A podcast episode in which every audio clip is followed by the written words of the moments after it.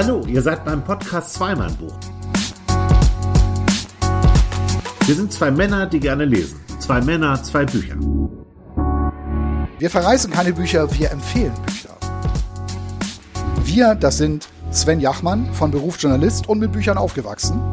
Und Andreas Heinecke, Filmemacher, Drehbuchautor und Schriftsteller. Wir sind Zweimann Buch und haben Lust auf Austausch mit euch. Ja, und damit herzlich willkommen, liebe Freunde des guten Geschmacks. und des guten Buches zur späten Stunde. Heute sitzen wir wieder in unserem Lieblingsladen, aber es ist relativ kalt und was ich ganz geil finde, Sven sitzt mit dem Rücken zu dem großen Kamin, in dem immer die Pizza frisch zubereitet wird. Hier ist die Pizzabäckerin. Hier sind jetzt ein paar Leute. Hier ist ein Heizstrahler. Und ähm, hinter uns hört ihr die aktuellen Charthits, die wir extra für euch zusammengestellt haben. Und wenn ihr ganz aufmerksam seid, denn äh, wenn ihr auf die Musik im Hintergrund achtet, was ihr natürlich nicht sollt, ihr sollt ja darauf achten, was wir euch erzählen, dann werdet ihr hören, wo wir geschnitten haben. Ah, stimmt. Ach Gott, jetzt hast du ja alles verraten. Ja, ist doch egal. Du alter Fernsehfuchs, du. ja, ähm, es wird euch überraschen, wir haben zwei gute Bücher heute die wir vorstellen wollen. Denn es kommt ja auch mal darauf an, sich in der Freizeit mit einem guten Buch, mal ein gutes Buch lesen. Ich lese gerne mal ein gutes Buch. Ich lese auch sehr gerne mal ein gutes Buch. Und ich habe ein gutes Buch gelesen. Und du auch, auch, hoffe ich. Ja.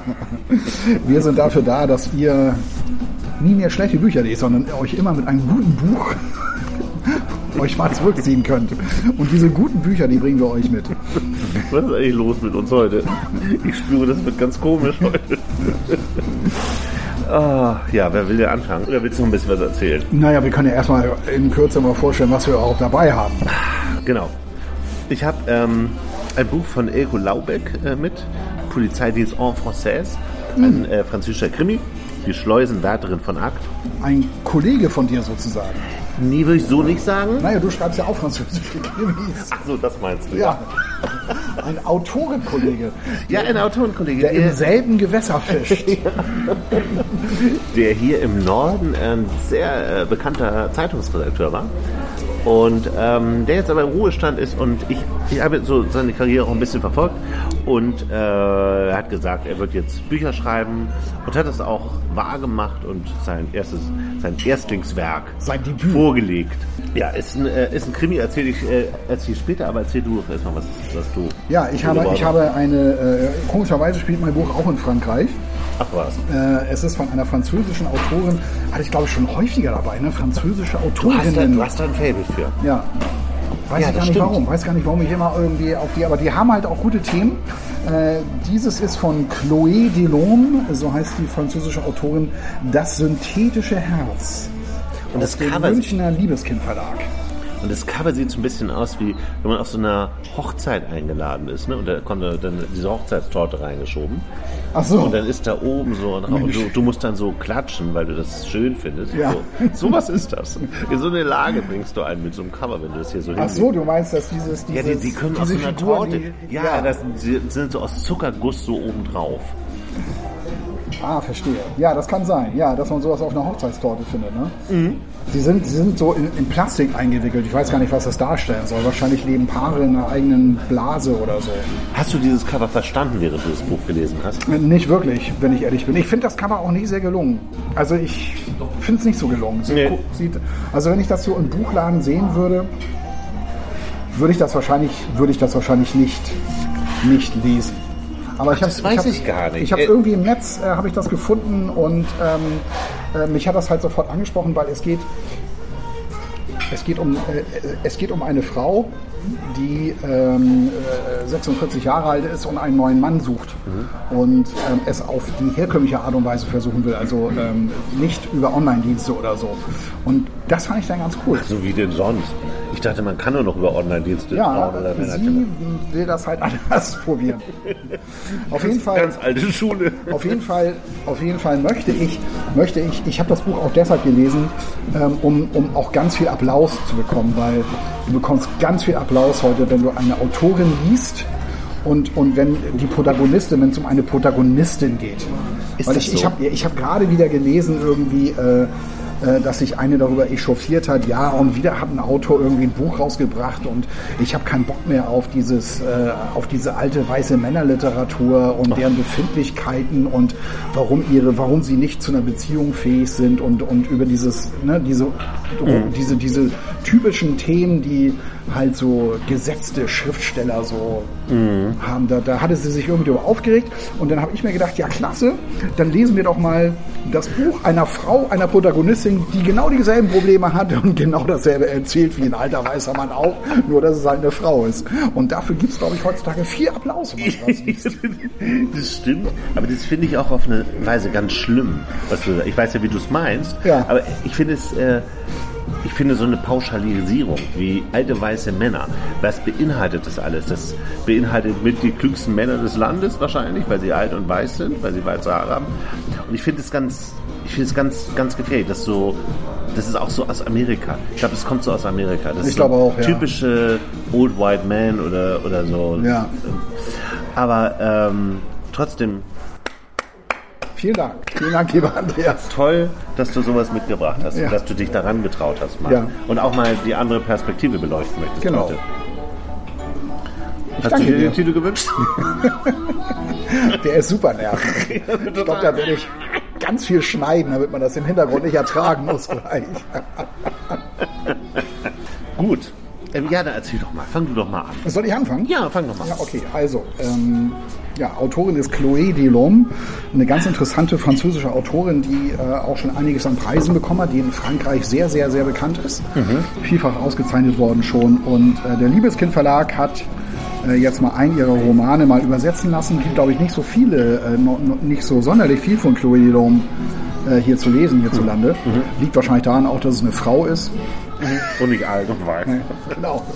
Würden jetzt wahrscheinlich wieder irgendwelche Feministinnen sagen, ja, das liegt ja auch daran, dass es eine Frau ist und dass nur Männer in den Verlagen das Sagen haben und so weiter.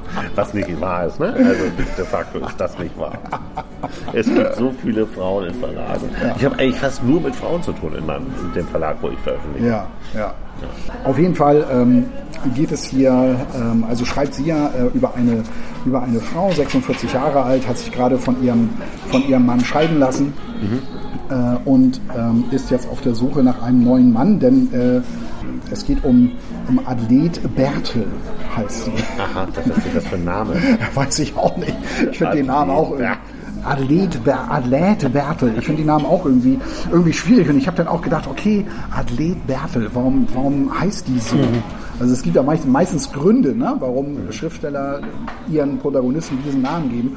Und ich finde Athlet Bertel, obwohl sie eigentlich eine Frau ist, also die hatte, hatte halt immer einen Mann, die war immer mit Männern zusammen. Also deshalb gehe ich jetzt mal davon aus, dass es eine attraktive Frau ist.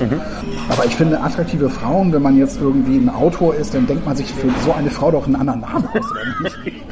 Also, Gut, man will es sich besonders schwer machen und nimmt einen richtigen Scheißnamen, um sie dann noch trotzdem attraktiv. Das ist die eigentliche Kunst. ja.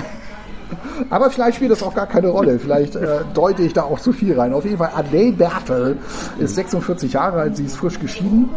Und ähm, ja, wir haben August und sie zieht also äh, in ihre kleine Wohnung ein in ähm, Paris. Paris ist leer im August. Die fahren alle in Urlaub. Ja. Frankreich hat ja immer komplett im August Urlaub und da ist Paris ausgestorben.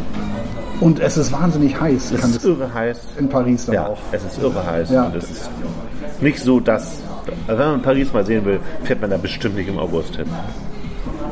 Und hier schon so der erste kleine Satz, den ich, über den ich das schon gestolpert bin beim Lesen. Ich finde, dass, dass ähm, Chloé Delhomme sehr, sehr gut schreibt. Also sie, sie schafft es immer wieder, so Sätze zu formulieren, wo man so hängen bleibt und die irgendwie, irgendwie gut findet.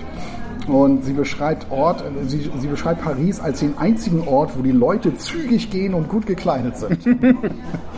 Ach, das ist gut. finde ich irgendwie, Finde ich finde ich, irgendwie. Finde ich irgendwie lustig. Genau, Adeline Bertel, ja, sie irgendwo wird aufgelistet, also sie hatte acht Liebhaber und äh, einen Ehemann, also immer so hintereinander. Also sie war nie lange allein. Und das ist für sie jetzt, das ist jetzt für sie natürlich eine kleine Probe. Ne? Also äh, wie lange wird es wohl dauern? Sie sagt auch, ja, ich finde auf jeden Fall jemanden wieder. Das Schöne an dem Buch ist, was die Autorin, was die Autorin hier macht, ist, dass sie ähm, den Leser schon darauf vorbereitet, nee, findet sie nicht. Ah, das weiß man gleich, oder? Das sie weiß man gleich. findet. Das, okay. das, das weiß man gleich, weil die, die Autorin schreibt so über, über Athlet Wertel. Dies ist die Geschichte einer Rose, die noch nicht weiß, dass sie zum Mauerblümchen wird. Also relativ auf den ersten Seiten. Also Mhm. und du denkst so, aha, alles klar. Äh, wird wohl nicht ganz so einfach. Also sie scheint auch, diese Athlet Wertel scheint es auch zu unterschätzen. Ähm, sie, äh, ne, dadurch, dass sie eben halt immer irgendwie mit einem Mann zusammenlebte, denkt sie jetzt, ne, das wird jetzt immer so weitergehen. Und ja, hat mich jetzt zwar scheiden lassen, war ja auch langweilig da. Ne, und weil es langweilig war, ähm, denkt sie sich, ach, dann ziehe ich hier einfach mal aus, ähm, richte mich wieder neu ein und mal gucken, wer dann jetzt so als nächstes kommt. So, so geht sie an die Sache. Mit dieser Einstellung. So geht sie, so geht sie an die Sache ran.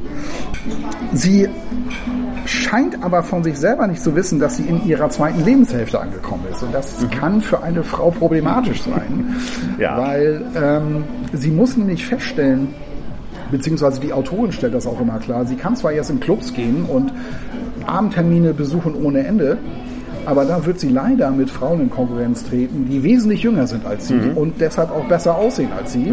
Und das ist Athlet Bert, Bertel, glaube ich, nicht so klar gewesen, als sie sich eben halt von ihrem Mann getrennt hat, ähm, um in ihre kleine Wohnung da nach Paris oder in, in Paris halt umzuziehen und in eine kleine Wohnung zu ziehen. Wenn man dann nicht alleine sein kann. Genau. Was sie offensichtlich nicht kann. Genau. Und, ähm, und ich muss auch ganz ehrlich sagen, dass, dass mir diese Athlet Bertel auch überhaupt nicht sympathisch ist. Das heißt, du liest ein Buch einer Protagonistin, die dir nicht sympathisch ist. Ist mir, Finde ich ist, interessant. ist mir absolut nicht sympathisch. Ähm, und, und zwar spätestens an der Stelle, wo sie, sie hat vier Freundinnen, Mhm. die hier auch eine große Rolle spielen. Und es ist auch gut, dass sie diese vier Freundinnen hat, weil sonst wird es wirklich echt düster aussehen um Athlet Bertel. Und die sind in Paris alle. Die sind alle in Paris und sie treffen sich auch regelmäßig und ähm, sie treffen sich, eines Abends kommen sie so zusammen und dann geht es halt auch darum, sie wollen sie natürlich unterstützen. Also die Freundinnen wollen natürlich auch, dass sie jetzt die Les wieder in einer Beziehung ist, einen tollen Mann kennenlernt und und da sagt sie allen Ernstes, ähm, sie träumt äh, von einem Mann, der muss eine Eigentumswohnung haben und der muss sie umsorgen. Ach du Schande. Und das hat mich echt wütend gemacht. Ja, das verstehe ich. Weil wie kann man denn bitte in dem Alter mit 46 Jahren sich hinstellen und sagen, ich will einen Mann mit Eigentumswohnung, der mich umsorgt? Also, Dann sollte man das vielleicht doch auf so einer Plattform versuchen, weil da kann man ja all sowas eingeben. Und wenn dann einer aus Versehen eingibt, wie er wohnt, Eigentumswohnung, dann ist es doch, ist es doch äh, super. Warum bist du so irritiert? Warum ja, weil hier du- ständig einer das- so die, die, die Nase hochzieht, das nervt mich gerade total. Naja, vielleicht ist es der Hund neben ihm. Auch. Nein, nein, nein, das ist der Typ, der da hinten sitzt. Ah, okay. Leute machen komische Sachen. Hörst du das? Ja, jetzt habe ich es auch gehört. Aber, ähm, also sie sucht ein.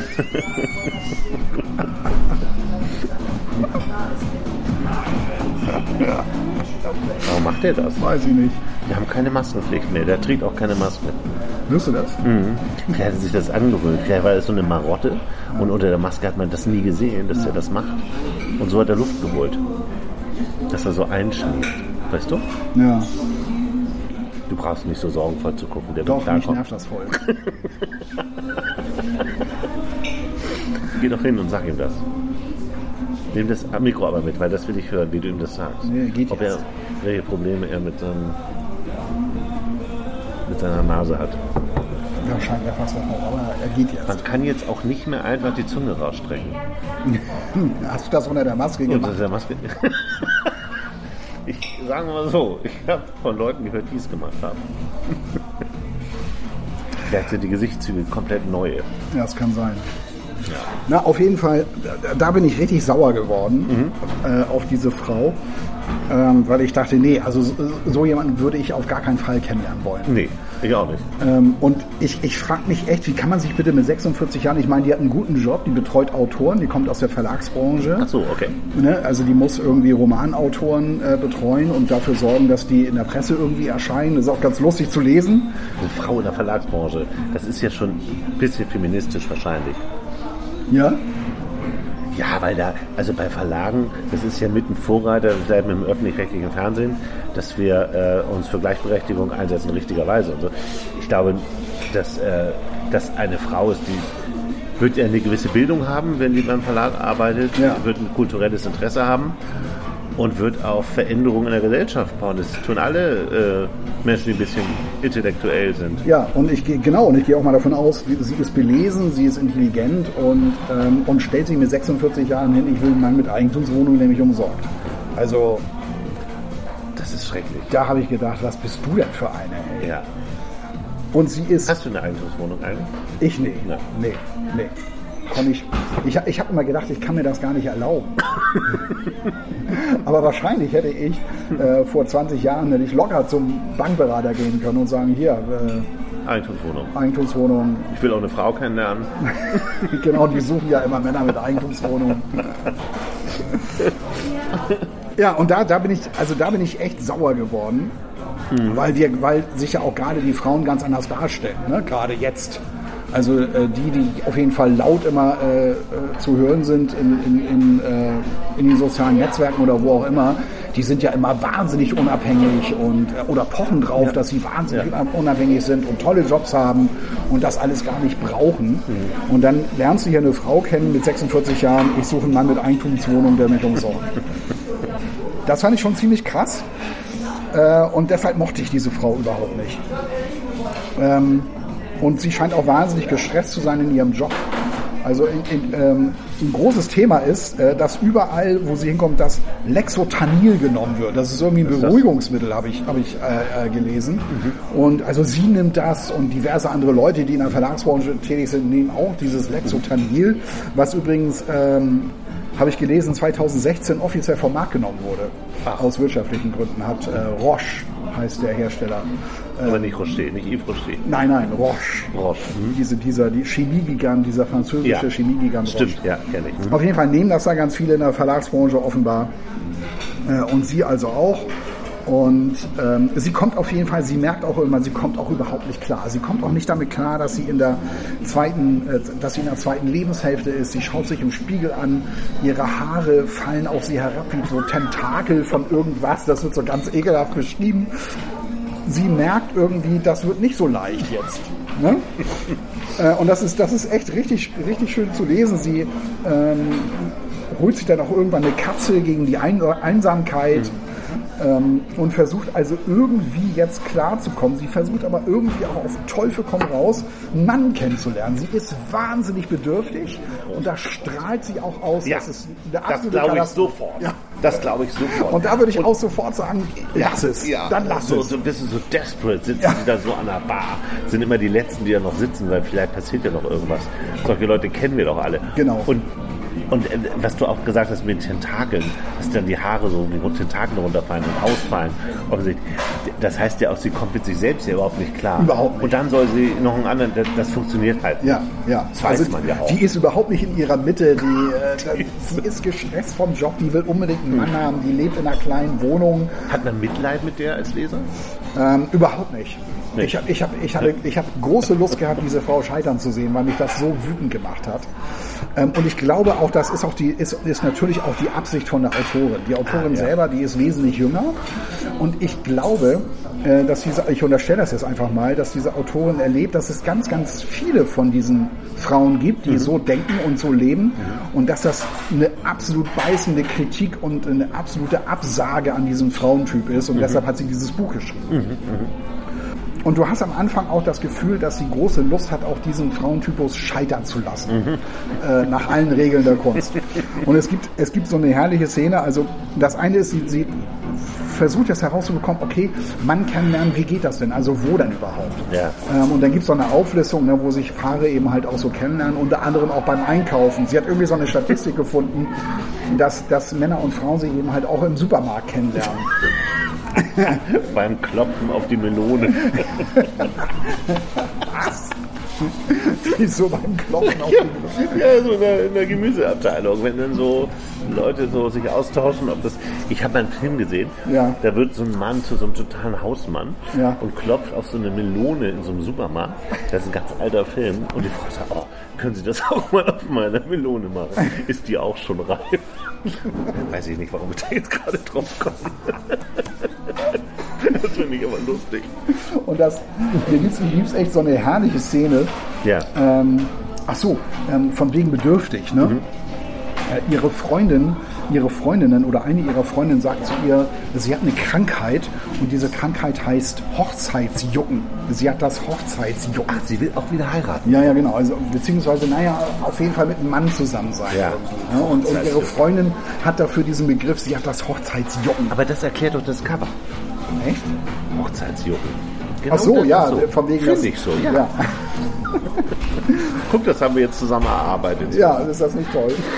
Und ähm, das, ihr Problem ist auch, dass sie sich wahnsinnig ungesund ernährt. Sie sitzt also zu Hause und frisst nur irgendwelche Käsechips und, und so gar nichts. Und, und die Freundin sagt auch, pass mal auf, du musst auch mal damit anfangen, dich viel gesünder zu ernähren. Und dann geht sie, geht sie in so einen Bioladen. das ist irgendwie auch, das ist irgendwie auch ganz cool. Sie ist noch keine fünf Minuten in dem Geschäft, aber sie möchte am liebsten sterben. Sie versucht zu begreifen, was mit ihr nicht stimmt. Es muss an ihr liegen, so viel ist klar. Diese Leute verkörpern die Vernunft, das Wohlbehagen. Sie respektieren ihren Körper, sie schützen ihn und schützen die Natur. Bérangère, also eine Freundin von ihr, hat gesagt, dass der Laden genau der richtige ist.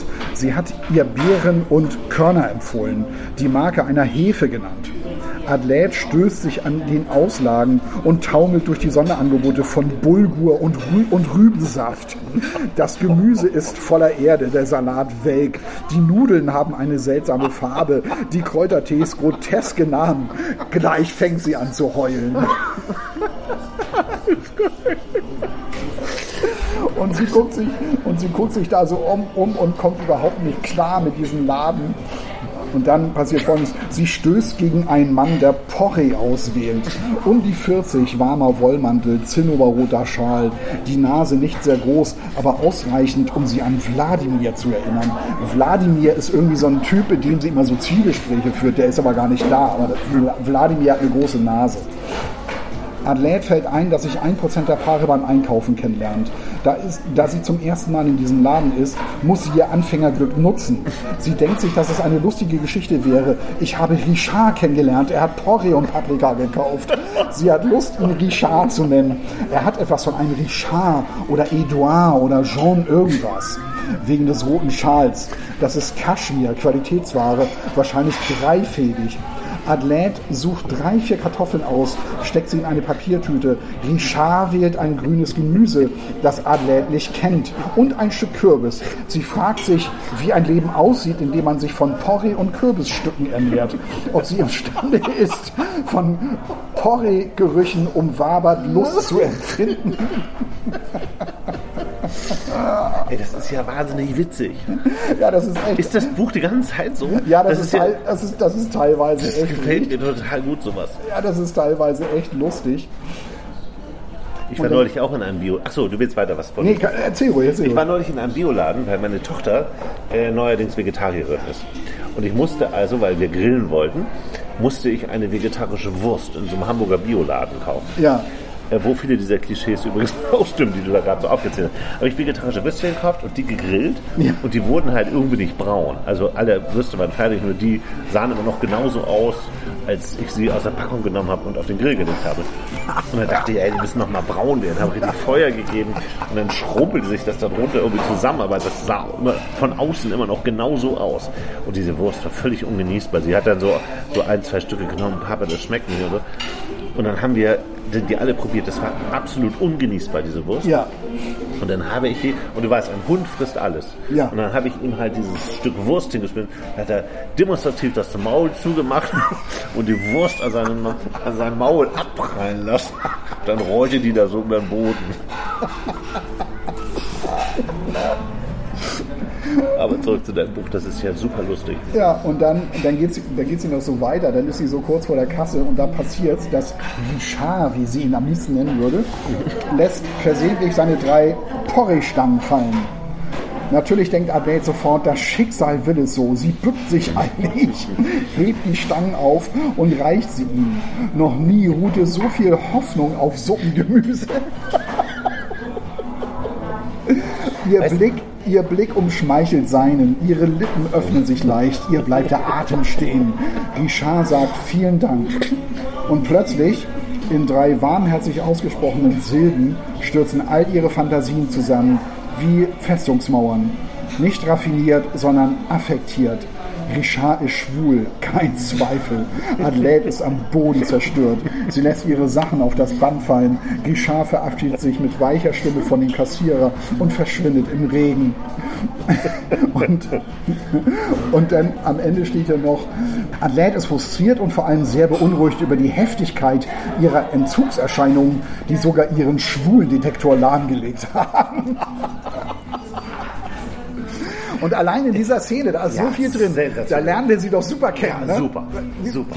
Und da auch dieser, und deswegen verstehe ich auch, wenn du sagst, sie hat auch so einen Spaß dran, sie selbst scheitern zu sehen und was sie eigentlich damit sagen will. Ja. Das ist ja wahnsinnig witzig. Das ist, das erinnert mich an so eine gute Kolumnistin. Ja, Also genau, Die, die so, genau, so Momente ja. beobachtet. Richtig, Ne? Also, richtig. also ein bisschen das Buch, was du letztes Mal vorgestellt hast. Ja.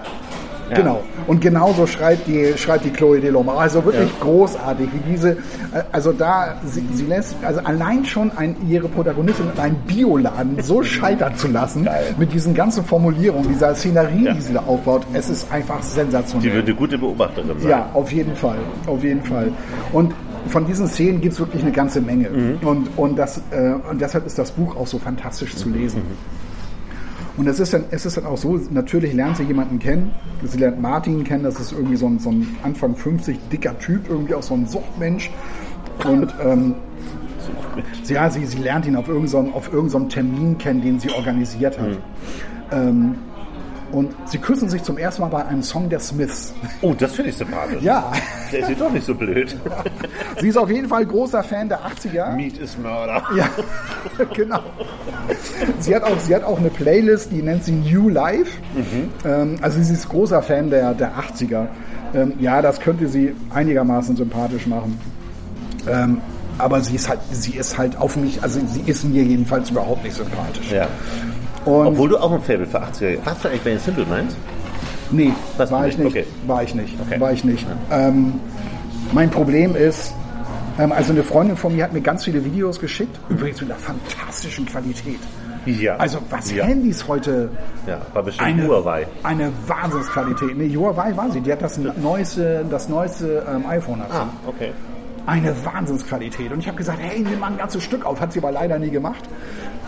Soll ja super gewesen sein. Ja, ähm, aber ich finde ja, er kann live überhaupt nicht, er singt live wirklich überhaupt nicht gut. Nee, also ich habe das früher mal in den 80ern gesehen. Da fand ich den super. Mhm. Na gut. Ja. Aber das nur am Rande, weil äh, diesen, also 80er Jahre, muss ich- wir sind ja beide in den 80ern aufgewachsen mit der Musik. Da Ja. das verbindet uns ja schon immer noch so ein bisschen mit der Zeit. Deswegen habe ich das mal gefragt. Ja. Ja, ja, na, auf jeden Fall ähm, ist sie äh, Fan der 80er ähm, und sie lernt halt diesen Martin kennen. Und das geht aber auch nicht gut. Es gibt so eine herrliche Szene, muss ich auch noch mal kurz vorlesen, Ja. mit, diesem, mit diesem Martin. Also sie laufen da irgendwie eine Straße entlang in, in Paris. Als sie die Straße entlang laufen, sagt Martin, falls sie von Zombies angegriffen werden, wird er sie opfern. Er findet das logisch, weil sie nicht so schnell rennen kann. Sie würde ihn aufhalten. Adelaide weiß nicht, was sie mehr erschreckt, dass Martin unverhofft die Möglichkeit eines echten Zombie-Angriffs in Erwägung zieht, dass er sie ihnen zum Fraß vorwirft oder dass er sie so schlecht kennt. Sie würde sich besser aus der Affäre ziehen als er. Sie ist zwar keine Sprinterin, aber doch schneller als Martin, der älter, fetter, schlaffer ist. Und vor allem hat sie einen ausgeprägten Überlebensinstinkt. Dass er das nicht spürt, zieht er den Boden unter den Füßen weg. Von da an misstraut sie ihm und liebt ihn viel weniger. Aber ich finde das auch so genial. Wie kann man bitte seiner Begleitung sagen, ey, wenn uns jetzt Zombies angreifen würde, ich würde dich hier stehen lassen. Das ist auch wieder so, sowas kann auch nur dieser Chloé Delhomme irgendwie einfallen. Das habe ich so auch noch nirgendwo gelesen. Also wirklich Hat die denn sensationell. am Ende des Buchs irgendeine Erkenntnis, dass das so nicht funktioniert? Oder gibt es irgendwie so, eine, so, so ein Fazit für sie? Ja, ja, gibt es auf jeden Fall. Ich wollte nur noch kurz noch einen Satz Das eben noch Ende sollte man ja auch nicht erzählen. Ich wollte noch Das- kurz, doch, können wir ruhig, können wir ruhig machen. Ähm, es gibt noch einen Satz, den ich auch schön fand. Martin roch aus allen Poren nach Pflegeheim. Oh Gott. Oh Gott. Wir erleben also eine Frau, die an mehreren Fronten so zu kämpfen hat, auch im Job. Im Job läuft es auch nicht so gut. Mit sie wechselt, Verlag, ne? ja genau, sie wechselt dann irgendwann auch einen, den Verlag und sie geht zu einem kulturell wertvolleren Verlag, wo auch nicht so viel Druck da ist, wo sie aber trotzdem von ihr erwartet wird, also wenn sie schon hierher kommen, also dann äh, klar, muss das auch einen Effekt haben. Mhm. Und der heißt komischerweise der Humpty Dumpty Verlag. Wo ich auch, äh, warum, warum heißt der so? Humpty Dumpty, das ist ja so ein albernes, so ein albernes so, Wort. So. Ja, so, ja. so, so ein Kasperkram, so Ja. Humpty Dumpty, damit, ver, damit verbinde ich so Kasperkram irgendwie. Weiß ich Also sie hat kein Faible für gute Namen offensichtlich. Ja, aber das muss, aber damit will sie uns doch irgendwas sagen. Also, ähm, Mhm. Humpty Dumpty Verlag, was soll das? Ja, das ist irgendein Egal-Verlag, ne? Ja. wahrscheinlich. Kann sein, ja. Und da kulturell wertvoller als der andere. Ja, also die, die wirklich anstrengende Bücher rausbringen. Ja. Ähm, da da äh, arbeitet sie dann später. Und ähm, ja, ich muss sagen, also natürlich gibt es, natürlich gibt es ein Fazit. Ich habe ich hab ein Problem mit diesem Buch. Und zwar ist das ja so, die Autorin bereitet dich ja darauf vor, na ja, das ist die Geschichte eines. Mauerblümchen. Ja, Ne? Äh, da kommen auch noch ganz andere Sätze oder irgendwo äh, ähm, steht so, ja, Adlan möchte am liebsten sterben, ähm, wegen irgendwas mal wieder. Und die Autorin kommentiert das so, so, ja, das wird ihr in den nächsten Monaten noch oft so gehen. Ähm, und trotzdem ähm, erlebst du nicht dieses totale Scheitern, äh, sondern die Autorin ähm, versucht, das irgendwie versöhnlich zu gestalten und erfindet zwei Enden. Also das eine Ende ist, sie lernt jemanden kennen und alles wird gut. Das andere Ende ist, ähm, sie arrangiert sich mit ihrem, mit ihrem Single-Dasein. Also das, was ich eigentlich von Anfang an von ihr eigentlich erwarte. Aber dazu ist die Frau natürlich nicht fähig, weil sie halt die ganze Zeit immer mit Männern zusammen war. Gibt ja auch, gibt ja auch in der Tat, gibt ja viele Frauen, die so durchs Leben gehen. Die sind, die sind ja nicht lange allein. Ne? Kennen wir ja auch. Ja, die sind nicht lange allein, die trennen sich dann und zack, zwei Wochen später oder lass es maximal drei Monate später sein, sind die wieder mit jemandem zusammen. Und Mhm. Ja. so geht das ja die Ja, ganze Zeit. ja. Die haben ja gar nicht gelernt, mal mit sich Mal selber. irgendwie- zu ja, sein, ja, genau. Und ähm, Aber das, das heißt, aber die hat, sind, aber die sind nicht 46. ja. es hat also zwei Enden. Es hat zwei Enden. Also das eine ist, sie lernt tatsächlich jemanden kennen und das läuft auch ganz gut. Und da ist eben halt das Ende okay. Äh, ne? Also jetzt hat Was sie soll halt, das? Warum zwei Enden? Das.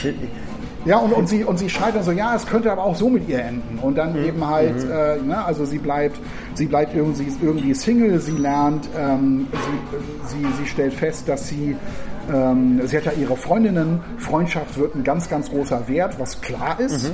Da gehe ich auch mit. Natürlich haben Freunde einen unfassbaren Wert. Ja, ne? auch. Also Freunde sind immer da. Die sind auch dann da, wenn deine Frau dich verlässt. So, und das ist natürlich der große Wert von Ja. diesen Freundschaften. Ja. Freunde lassen dich auch mal machen. Ja. Ähm, das ist ja ganz, ganz wichtig. Und das ist eben, das ist eben halt auch dann, dann Thema, also Schwesternschaft. Ne? Also Schwesternschaft äh, ist wichtig, äh, auch für Athlet, für diese Frau. Und das finde ich so ein bisschen schwierig, weil ich finde, wenn du schon so eine Erwartungshaltung bei deinen Lesern aufbaust, dann zieh durch. Ja, Also dann, ja, ja, dann wirklich, dass sie mit allem, was geht, äh, scheitern. Mhm. Jedenfalls, wenn es darum geht, äh, jetzt wieder irgendwie einen Mann zu finden und irgendwie aus dieser, aus dieser Lage rauszukommen. Ja, ja. Ich finde ja Bücher mit zwei Enden komisch. Ich gibt auch, ähm, es gab vor ein paar Wochen mal bei Höhle der Löwen irgendwie so ein Deal, wo ein, äh, wo, wo ein Deal bekommen hat, Ja, weil er Hörbücher produzieren wollte mit unterschiedlichen Enden. Ja, das habe ich- das habe ich gesehen. kann. Ja, habe ich gesehen. Ich finde, das ist eine künstlerische Bankrotterklärung, sowas. Ich bin doch als Autor, will ich doch nicht so und guck mal, lieber Leser, jetzt könnte es so enden oder so, ganz wie du magst. Ja, genau. Furchtbar. Ja, finde ich auch. Und wer soll denn sowas, ich würde sowas im Leben nicht kaufen oder mir anhören. Ich auch nicht. Ich auch nicht. Fürchterlich. Also wenn ich mir ein Hörbuch anhöre, ich will, ich will halt das Buch, Ja. dann will ich da, dann will ich einfach nur passiv zuhören. Ja. Der Geschichte folgen. Ja, genau. Und dann nicht irgendwie noch eingreifen müssen oder Ja. Und ich finde das auch so, äh, der, der muss sich ja was, die, die, die Autorin, der Autor muss sich ja was gedacht haben. Ja, eben. Eben. Also finde ich komisch mit, den, mit deinen zwei Enden. Und sonst finde ich, klingt es super. Ja, ich finde es auch, ich finde es ich find's irgendwie unnötig. Also ich, Ja. ich glaube, ähm, ich glaube, dahinter steckt so die Angst irgendwie, dass man irgendwie doch so ein persönliches Ende haben will. Ja, gut. Jetzt werden hier gerade ständig Stühle zusammengeschoben. Ja. Das geht vorbei. Das geht auch, das geht auch irgendwann vorbei. Auf jeden Fall ein Satz noch. Ja, Den, ja. Ich, den ich auch habe. Also Athlet ist jetzt wirklich so am, am wir sind so relativ. Das ist nicht der Mann, der so schwer geatmet hat, oder? Es ist jetzt wirklich, es ist ganz wichtig, dass die Stühle direkt nebeneinander stehen und dicht an dem Tisch herangespitzt. Mhm. Ja. So zusammengeschoben. Das ist jetzt ganz wichtig. Aber unterm Strich ich sind es auch nur Gartenstühle. Ja. Es ist jetzt kein Restaurant in dem Sinne. Ich glaube, Es gibt ja so Menschen, Biergarten. die, es gibt ja so Menschen, ich gehöre auch wieder zu denen, da muss alles immer so gerade auf dem Tisch liegen. Da gehörst du zu. Ja. Ist mir nie aufgefallen. Ich habe sieben Jahre neben dir am Schreibtisch. Das war immer sehr ordentlich. Ja, der war sehr. Das war sehr, sehr ordentlich. Das stimmt. Und daran erinnert mich Du hast dich total an unordentlichen Schreibtischen ge gestört. Ich hasse das. Da musst du doch ein Mitgefühl mit diesem Mann haben. Ja, daran erinnert mich das gerade irgendwie. Es macht nur so widerliche Geräusche, wenn er das macht. Auf jeden Fall, also wir sind jetzt relativ am Ende des Buches. Also Adelaide ist jetzt, äh, genau, sie, sie, sie hat jetzt einen Typen kennengelernt. Und dann gibt es ja noch so einen Satz, wo dann eben halt auch nochmal klargestellt wird, ne? also Adelaide geht es jetzt nicht mehr darum, abgesichert zu werden. Also sie hat sich schon so ein bisschen gewandelt. Also sie hat jetzt nicht mehr die Einstellung, ich brauche jemanden mit Eigentumswohnung, der mich umsorgt. Das ist jetzt Geschichte. Also das hat sie dann begriffen, dass es darum nicht gehen kann mit ihren 46 Jahren. Hat sie das endlich mal gelernt. Wobei, Immerhin. Mittlerweile ist sie, glaube ich, Nach 47. 200 Seiten.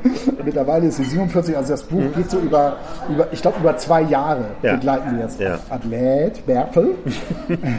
und, dann, und dann steht hier so ein Satz, der ist, den finde ich auch ganz schön. Liebe ist, wenn sich zwei Einsamkeiten ergänzen, ohne sich zu verschlingen.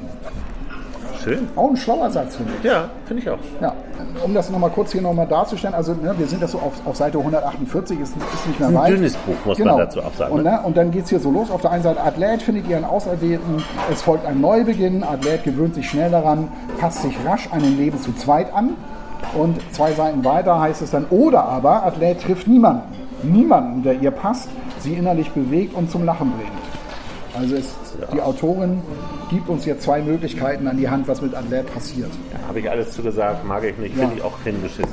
Finde ich auch- ich finde es auch ein bisschen aber schade. Sonst, aber sonst ist das zwar super. Ja, das- Und dann, ey, komm, egal, geschenkt. Ja. Kommt vor. Vielleicht hat die das auch so Leuten gegeben, die das dann gelesen haben, und gesagt haben, na, ich, ja, das finde ich aber jetzt schade, dass die gar keinen findet. Dann hofft man die ganze Zeit für sie und sagt, ja gut, dann schreibe ich noch ein zweites Ende, Ja. ja. bitteschön.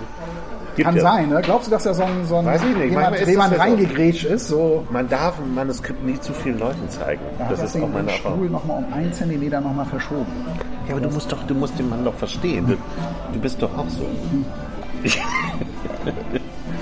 ich habe ein Buch mitgebracht, was so ein bisschen deine Rolle eigentlich übernimmt. Weil du hast ja immer ein Herz für so Independent-Autoren, Autorinnen. Ja, das stimmt. Ne? Ja. Die so in kleinen Verlagen oder so in Ja, ich glaube, der Selbstverlagen mal was Liebeskind veröffentlichen. Verlag ist auch ein Independent-Verlag. Das ist ja jetzt kein Also großer kommerzieller Verlag. Verlag. Ja. Also ich kenne den, ich habe davon schon Echt jetzt? Ja, Ich hatte vorher noch nie davon ich kenne ihn von der, äh, von der Buchmesse. Da haben die immer einen Stand. Ja, Es ist ein kleiner, sympathischer Verlag. aus Absolut. München. Aus München? Ja, okay. in München. Zu Ich hätte jetzt Hause. gedacht, so. Ich dachte äh, eher so Berlin. Ja, ne? So, es klingt nach Berlin. Ja, stimmt. Äh, Berlin Mitte. Ja. Hier ist der Liebeskind Verlag. Ich habe ein Buch mitgebracht. Das heißt Polizeidienst en Française von Elko Laubeck. Elko Laubeck ist hier in der Nähe am, im Norden äh, ein bekannter Journalist, hat ganz lange für die Dithmarscher Landeszeitung ähm, gearbeitet Ja. und hat ähm, gerade äh, ist in Rente gegangen. Ich habe äh, ihn immer gemocht als äh, Journalist, ähm, weil er sehr gut geschrieben hat, finde ich. Und das ist auch die Stärke von diesem Buch. Er schreibt einfach gut. Du hast Lust, es zu lesen. Es, äh, es zieht dich irgendwie rein. Die Geschichte ist so. Äh, es geht um eine Hauptperson, Gerd Pocher. Gerd Pocher ist Polizeihauptkommissar aus Köln. Ja. Und nimmt Ausgerechnet Pocher. Ausgerechnet Pocher, ja, Gerd Pocher. Finde ich auch, ne, Gerd heißt er halt. Der ist um die 50, das entschuldigt es vielleicht ein bisschen, aber weiß ich auch nicht. Hat man da, das wäre meine Generation eigentlich. Ich kenne keinen Gerd aus meiner Generation. Ich kenne einen und der ist alt. Ja, den, den würde ich Onkel Gerd, würde ich den genau. Onkel Gerd. Onkel Gerd hat wieder Schokolade mitgebracht. Also Gerd Pocher. Ähm, Gerd Pocher macht an einem ähm, Austauschprogramm, nimmt er teil. Weil er ganz gut Französisch kann, wird er gegen einen französischen Kommissar ausgetauscht und geht in den äh, Languedoc in die Nähe von äh, Montpellier. Diese wunderschöne Mittelmeerstadt. Ja, fantastisch. Da würde ich gerne mal hin. Äh, kann ich dir nur empfehlen. Ja. Montpellier ist wirklich ein Hammer. Es ist rau, aber es ist direkt am, am Mittelmeer. Ja. Es ist eine wahnsinnig tolle Altstadt. Es ist eine Studentenstadt, eine sehr junge Stadt. Da ist Rambazamba abends in den, in den Städten. Überall so Straßenkünstler und so total beeindruckend. Ah, man hätte in Frankreich ganz- studieren müssen. Und ganz ey. tolle Restaurants. Wo hast, wo hast du studiert? Ich habe gar nicht studiert. Ach so. Okay. Ja. Du hast das Leben studiert, als andere an der Uni waren. Ich habe Hörsaal. beobachtet. und, und, und Gerd Pocher ähm, ähm, kommt dahin, hat seinen ersten Tag und äh, wie es dann so ist, wird er mit dem ersten Fall auch direkt konfrontiert. Da wird eine Leiche im Kanal Midi, der Kanal Midi geht äh, bis ins Mittelmeer runter, äh, fast quer durch, äh, durch Frankreich, ist eine total beliebte Strecke von so Touristen, die sich so Hausboote leihen Ja. und denen dann so runterfahren. Ja. Und diesen Kanal Midi, der teilt sich irgendwann, äh, geht in, ähm, in so, ein, so ein Zwischenbecken äh, über, wo es ganz tolle ähm, Austernbänke gibt und so, wo es fantastische Austern Ja. viele Restaurants, touristisches Gebiet. Ähm, Ja. Aber äh, bei, bei Set, ich weiß nicht, ob dir das was das Set ist in der Camargue, so eine Salzstadt. Ne? Da ich mal so das ganze Meersalz und sagt so. mir gar nichts. Sehr schöne Stadt. Ja. War ich auch mal. Ja. Und ähm, es wird eine äh, Leiche angeschwemmt Krass. in so einem Kanal. Und ähm, jetzt muss eruiert werden, wo kommt diese Leiche her? Ja. Und der Gerd Pocher ist ein kluger Mann. Das, man lernt ihn immer besser kennen, so im Laufe des Buchs. Am Anfang hat man gar nicht so ein Gefühl für den, aber dann erfährt man immer mehr, hat auch Familie und so. Und der ähm, hat dann ähm, den komischen Verdacht, fragt dann auch so, wie sind denn hier die Windverhältnisse und so, kann der hier längst getrieben worden sein? Und dann geht er in eine äh, Schleuse, in eine, sagt, ähm, ich würde mir gerne mal die Rundschleusenakte angucken. Und die Rundschleuse ist ein unglaubliches Bauwerk. In dem, Im 17. Jahrhundert schon entstanden. Echt? Und das ist die einzige Schleuse, die quasi drei Ausgänge hat. Also die den Kanal verbindet, Ja. wo du aber quasi abbiegen kannst äh, auf direktem Weg zum Mittelmeer. Aha. Und da wird, der, wird das Wasser ausgeglichen, auch nicht besonders hoch. Und äh, darin können auch Schiffe drehen. Weil das könntest du ja sonst auf dem Kanal nicht. Ja, ja. Und das beschreibt er auch sehr gut. Ähm, und er geht in diese Rundschleuse von Akt und beobachtet da eine Schleusenwärterin, ähm, die die äh, Schiffe mal reinlotst, die das Wasser äh, reguliert, äh, Ja. Schleusentore schließt und öffnet. Und die findet er sofort total attraktiv ja. Fragt sie dann, ob ihr irgendwas aufgefallen sei und so und erstmal äh, sagt sie nein, äh, hier ist nichts weiter passiert. Ja. Gesteht dann aber, also er, er verliebt sich sofort in sie und fragt sie, ob die essen gehen wollen oder trinken, äh, was trinken Ja, wollen. verliebt er sich in die Frau oder über die äußere? Erstmal die, die äh, äußere erstmal die? Äußerlichkeit. Die scheint sehr attraktiv zu sein. Michelle heißt sie. Ich verurteile das. Das ist mir zu oberflächlich. Aber ich sage mal, der Charakter steht nicht auf der Stirn. Michelle ähm, ist eine sehr attraktive Frau, ist äh, 25 Jahre alt. Genau, so muss eine attraktive Frau heißen. Michelle oder Julia oder Jessica oder so. Da, so heißen attraktive Frauen. Oder Vanessa. Vanessa ist sowieso. Van, ah, also. Aber doch nicht Adlete Bertel. 46. ähm, also er geht mit ihr, äh, er geht mit ihr was trinken. Ähm, die kommen sich auch sofort nahe. Ja. Das also beruht so auf Gegenseitigkeit. Äh, Ach, da hat er aber auch Glück gehabt. er hat ein sehr großes Glück gehabt. Er verliebt sich sofort in die. Er erzählt auch von seiner Familie gleich bei diesem ersten Treffen. Er hat zwei Kinder, er lebt von seiner Frau getrennt. Da hat er aber Glück gehabt. hat auch nur Stress mit dieser Frau auf den ersten Seiten, ruft sie ihn an und macht ihm immer nur Vorwürfe, dass er sich nicht um seine Kinder kümmern würde und so. Im Nachhinein, die, die Familie kommt ihn da besuchen und so. Also es wirkt völlig anders. Er hat ein total gutes Verhältnis zu denen, zu seinen beiden Kindern. Ja. Also er verliebt sich in diese Frau, landet mit ihr auch am Bett. Und Da hat er aber Glück gehabt. Ja. ja, der, der Altersunterschied ist schon gewaltig. Es wird sehr wenig thematisiert. Ähm, möchte man jetzt gar nicht so vorwerfen, weil das gibt's ja. So viel Glück kann es doch gar nicht geben. Das muss ihm doch mal irgendwann auffallen, dass er was nicht stimmen kann. Das denkst du die ganze Zeit. Das, Ja. ist, das ist richtig. Ja. Du denkst die ganze Zeit, wieso macht sie das? Und dann kommt folgende Geschichte raus, die erzählt sie ihm auch. Ja. Sie war liiert mit einem Typen, der da gefunden wurde, also mit der Leiche. Sie hatte etwas mit dieser Leiche. Ja, also als er noch lebendig war.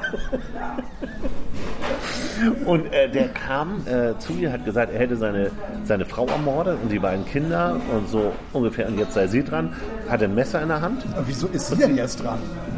weil er ein, ein totaler Psycho ist. Ach so. Und äh, Frauen so ganz für sich besitzen wollte Ja. und äh, will sie umbringen. Und sie ist äh, Kampfsportlerin, also hat, äh, hat so, wird einmal kurz erwähnt, dass sie so als, als Hobby Kampfsport äh, betrieben hat. Sie tritt ihm das Messer aus der Hand. Es fällt so über die über die, ähm, über die Keimauer, Über das Geländer, über das die Keimauer Keimauer, in, ja. in diese Rundschleuse. Und er verliert das Gleichgewicht und fällt hinterher und ertrinkt. Dann wird der halt da, also sie macht dann das Schleusentor auf, also sie hat das Schleusentor aufgemacht, Er ist ein bisschen den Kanal runtergetrieben. Richtung Mittelmeer oder im, im, im Ähm, ja, Richtung Mittelmeer geht es in jedem Fall nur über einen anderen Weg. Also Okay, mhm. Kanalmedi en- endet auch im, im Mittelmeer am Ende. Ja. Sie äh, weint, erzählt ihm das, ähm, weil sie das natürlich furchtbar findet. Sie hat ihn im Affekt getötet. So, und dann ähm, sagen sie im Grunde, dann fahren sie äh, in dieses Haus von dem, von diesem Liebhaber, von diesem ehemaligen, also von der Leiche und finden tatsächlich eine erstochene Frau vor, grausam zugerichtet, wie auch zwei Kinder. Es ist eine furchtbare Szene. Diese Geschichte stein, äh, scheint von vorn bis hinten zu stimmen. ja. Sieht lecker aus, ne? Die hat da gerade so eine mega Pizza rausgeholt. Super. Ähm, also er, er glaubt ihr das alles, äh, natürlich, er ist auch sehr verliebt, aber dieser Fall wird überprüft und du bist in diesem Buch etwa auf Seite 50 oder so. Das Buch hat äh, 230 Seiten oder was? Äh, Da, passiert auf jeden Fall schon wahnsinnig viel. Da. da passiert wahnsinnig viel und du denkst so, warum untersuchen die das denn jetzt alles noch so? Die wollen halt die klar. überprüfen. Ja. Ne? Und sie entscheiden, dass das Wasser aus der Schleuse abgelassen werden muss, um zu sehen, ist da das Messer und Ach so. also die Tatwaffe. Ja. Wenn du diese Rundschleuse schließt, bedeutet das für den Tourismusverkehr in dieser Gegend eine Katastrophe. Weil die können nicht mehr zum Mittelmeer fahren. Ihr Urlaub, den sie so geplant hatten, mit ihrem Hausboot da runterzufahren, ist im Grunde, kannst du abschließen. Der Kanal Medi, ich kenne den auch, der ist, der ist ganz toll, aber der ist natürlich auf Dauer auch langweilig. Ich noch Das ist nie Kanal, gehört. Das ist ein Kanal. Ähm, Ist das so wie Nordostseekanal oder was? Oder? Nee, der ist kleiner, der ist, der, der ist viel schmaler. Äh, gesonnen von so Platanen, das sieht ganz toll aus, der ist auch sehr gerade. Ja. Aber es wiederholt sich natürlich. Es ist dann auch ein bisschen langweilig. Also man kann schon verstehen, dass die dann auch irgendwann mal ins Mittelmeer wollen oder woanders hin wollen. Ja. Das können sie aber nicht mehr, weil diese Schleuse geschlossen wird. Ja. Ein, ein Riesentheater, Tourismusbranche äh, äh, wirft der Polizei vor, äh, völlig übertrieben zu handeln und so. Aber sie ziehen es durch. Diese, diese, äh, diese Schleuse wird nicht mehr geöffnet, Wasser wird abgelassen, um das Messer zu finden, um Krass. die Tatwaffe zu finden Ja. in dem Moment denkst du in dem Buch immer noch so, ja, weiß ich jetzt auch nicht, warum muss ich mir das jetzt alles noch, das wirkt glaubhaft, die Geschichte, scheint ja alles zu stimmen. Und gegen Mitte des Buchs wird dir eine komplett neue Person vorgestellt, eine Ja. Journalistin.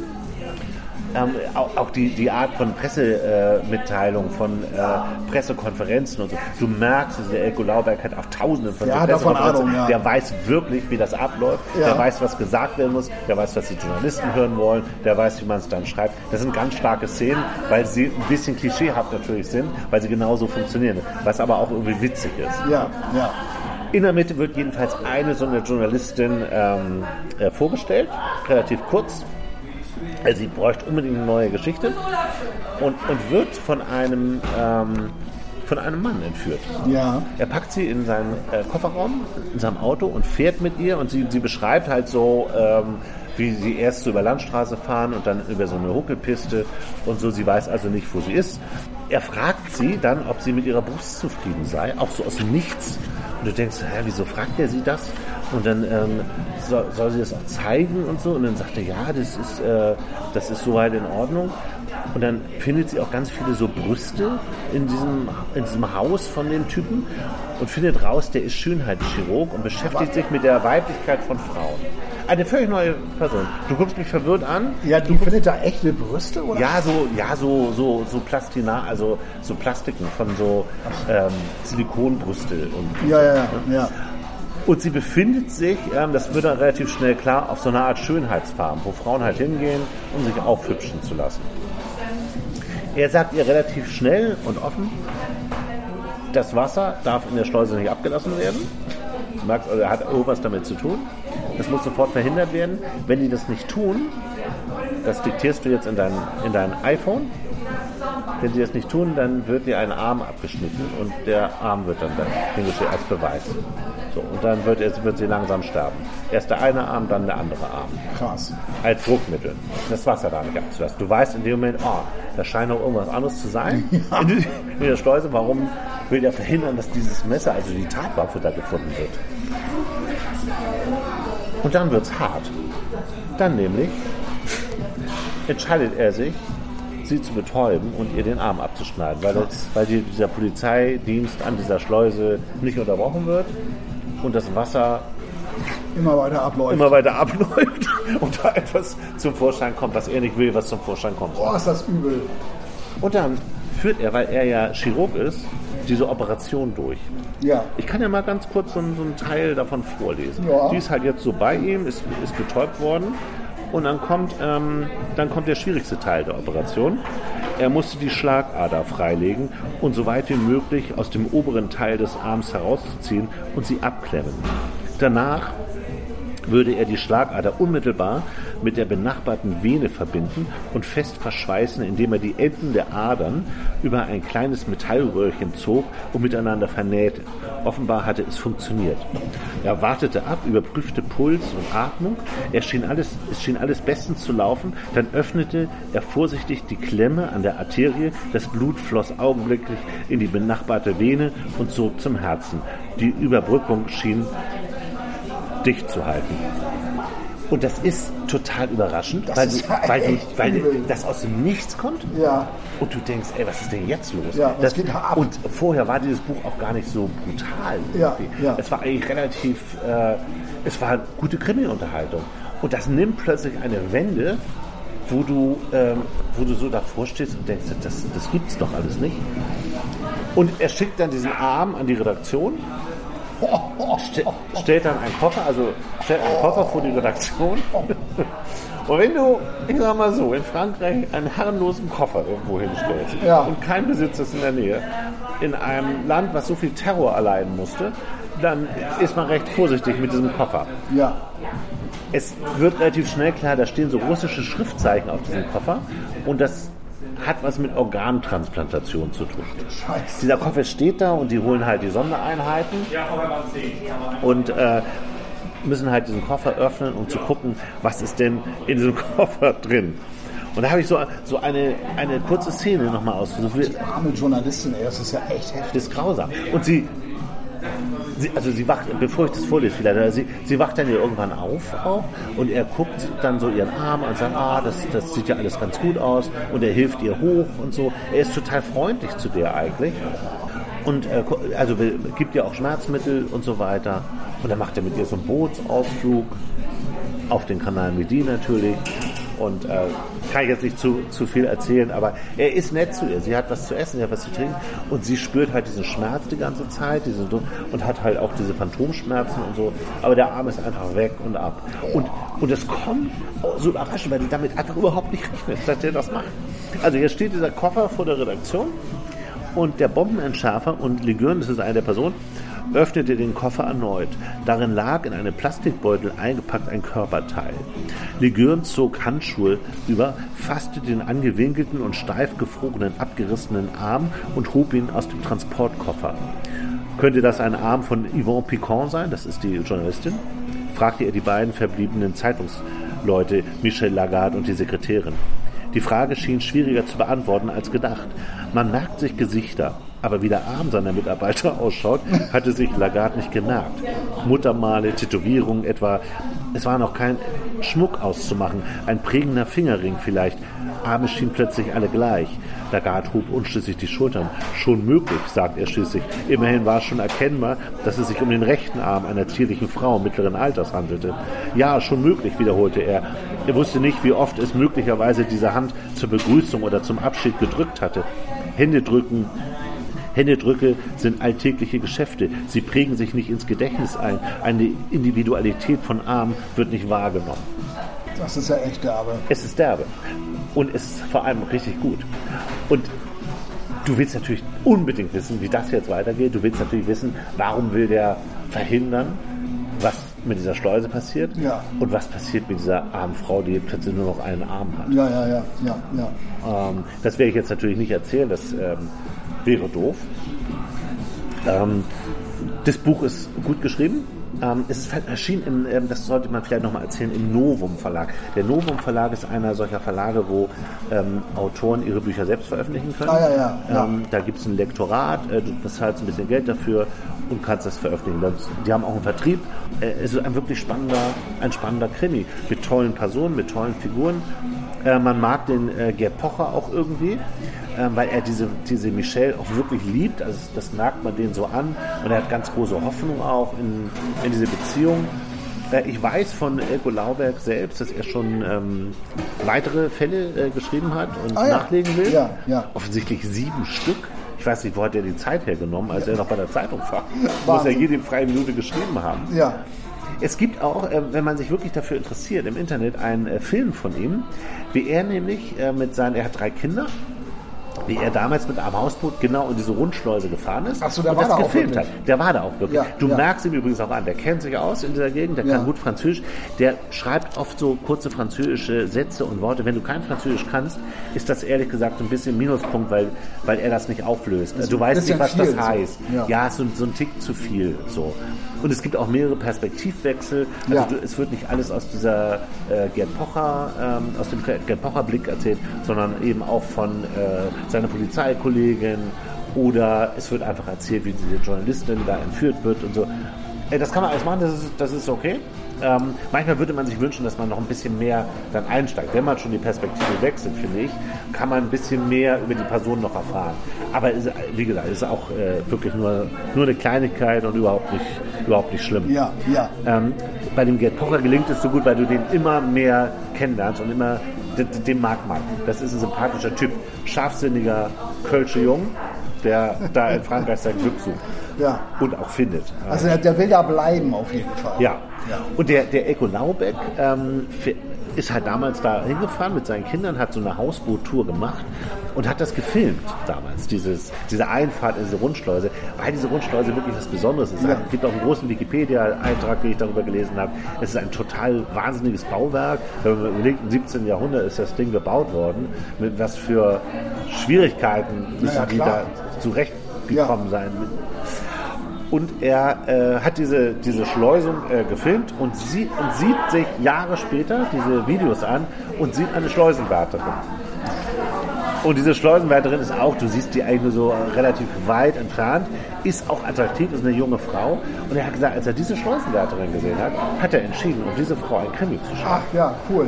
Und das cool. finde ich irgendwie eine gute, Ja. eine, eine gute Idee. Ja, ja. So. So, so, so, ein kleines Detail. So ein kleines. Detail hat er gesehen, so, äh, er wollte sich wahrscheinlich eigentlich nur angucken, wie er mit seinen Kindern in diese Schleuse gefahren ist und entdeckt das dann. Ah, cool. Finde ich, finde ich eine gute Geschichte. Ja.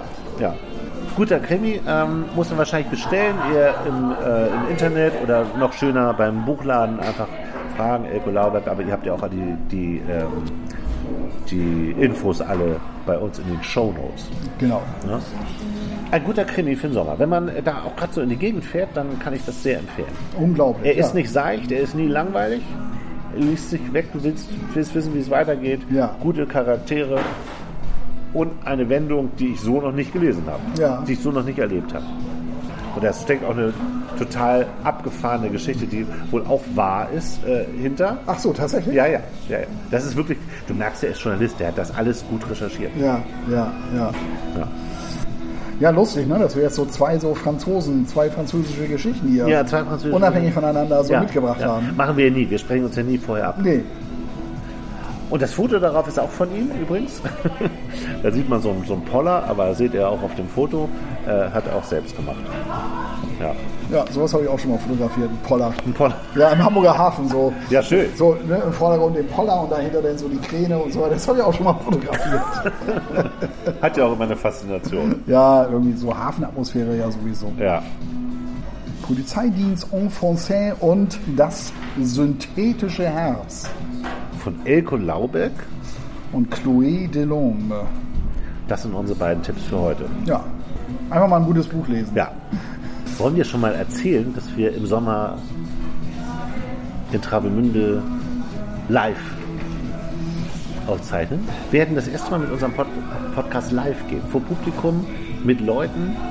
Vielleicht gibt es auch ein bisschen Interaktion mit den Leuten da vor Ort. Es gibt eine Buchhändlerin vor Ort. Und äh, das finden wir ganz spannend, Ja. dass wir da eingeladen worden sind. Wir werden auf jeden Fall versuchen, live zu gehen. Wir haben das ja noch nie gemacht.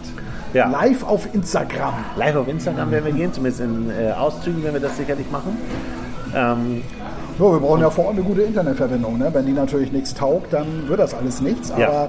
wir werden das natürlich versuchen. Und es wird am Strand sein. Bis im August wird es stattfinden. Werden wir auch noch äh, genügend äh, posten vorher. Hoffentlich ist gutes Wetter. Ja, Ja. ja. Ich kenne die Location. Es ist toll. Das ist so eine große, so eine große Strandmuschel.